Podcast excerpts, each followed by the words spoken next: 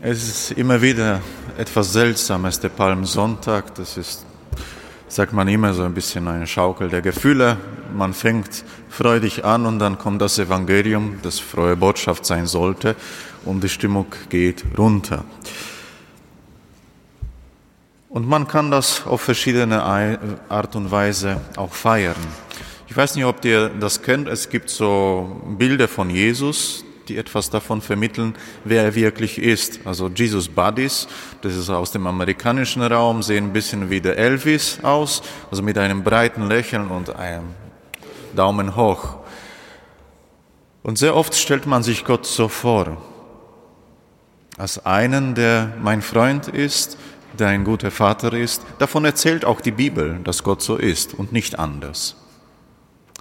Aber was für ein Vater ist es, der seinen Sohn in seinen Tod hineinlässt? Was ist das für ein Gott? Und du kannst auf jeden Fall versuchen, das zu erklären. Und du kannst dich in die Bibel vertiefen und du kannst lesen, dass es in dem heutigen Evangelium, das wir gehört haben, einen nackten Mann gab, also Markus 14, 51 bis 52, wahrscheinlich war es der Markus selbst. Du kannst nachforschen, dass der Hahn nicht dreimal, sondern zweimal gekräht hat oder dass Josef von Arimathea kurz vor dem Sabbat, also eigentlich schon zu Sabbat, Einkäufe gemacht hat. Er hat ein Leinentuch für Jesus gemacht, äh, gekauft. Du kannst alles nachforschen. Aber das streifst du nur auf der Oberfläche, das Ganze.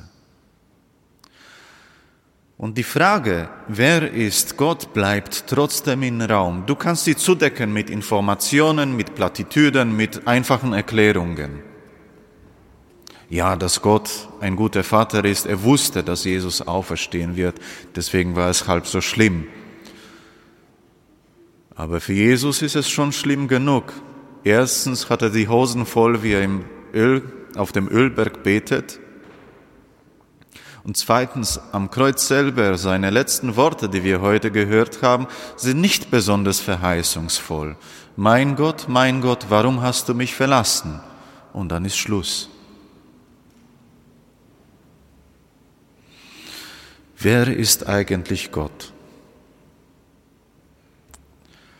Und ich glaube, dass was man redlich auf diese Frage antworten kann, ist ein Satz, den man so formulieren kann, ich weiß es nicht. Und in der Karwoche und in Triduum, also die drei heiligen Tage, vom grünen Donnerstag angefangen bis zur Osternacht am Samstag, wirst du diese Frage ausgeliefert. Und die Liturgie versucht nicht einmal in diesen Tagen Antworten zu geben. Das ist auch nicht notwendig. Sehr vielen ist es etwas, was ins Blut übergangen ist, dass man Dinge einfach erklärt bekommt, dass man nach einer Erklärung verlangt und die wird einem geliefert. Gott lässt sich dazu nicht zwingen. Was soll man dann mit Jesus tun, der in seiner Angst und in seinem Gehorsam sich solch einem Tod ausliefert? Für meine und für deine Sünden.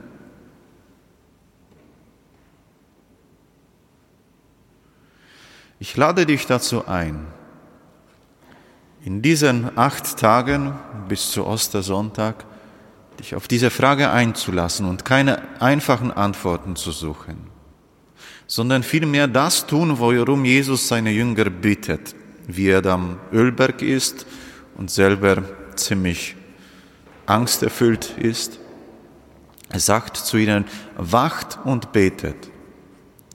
Und das Wachen besteht darin, dass die Jünger dann irgendwann einschlafen, die werden wieder aufgeweckt, schlafen ein, werden aufgeweckt. Das ist Wachen. Das ist anstrengend, höchst unproduktiv und bringt einem eigentlich nichts.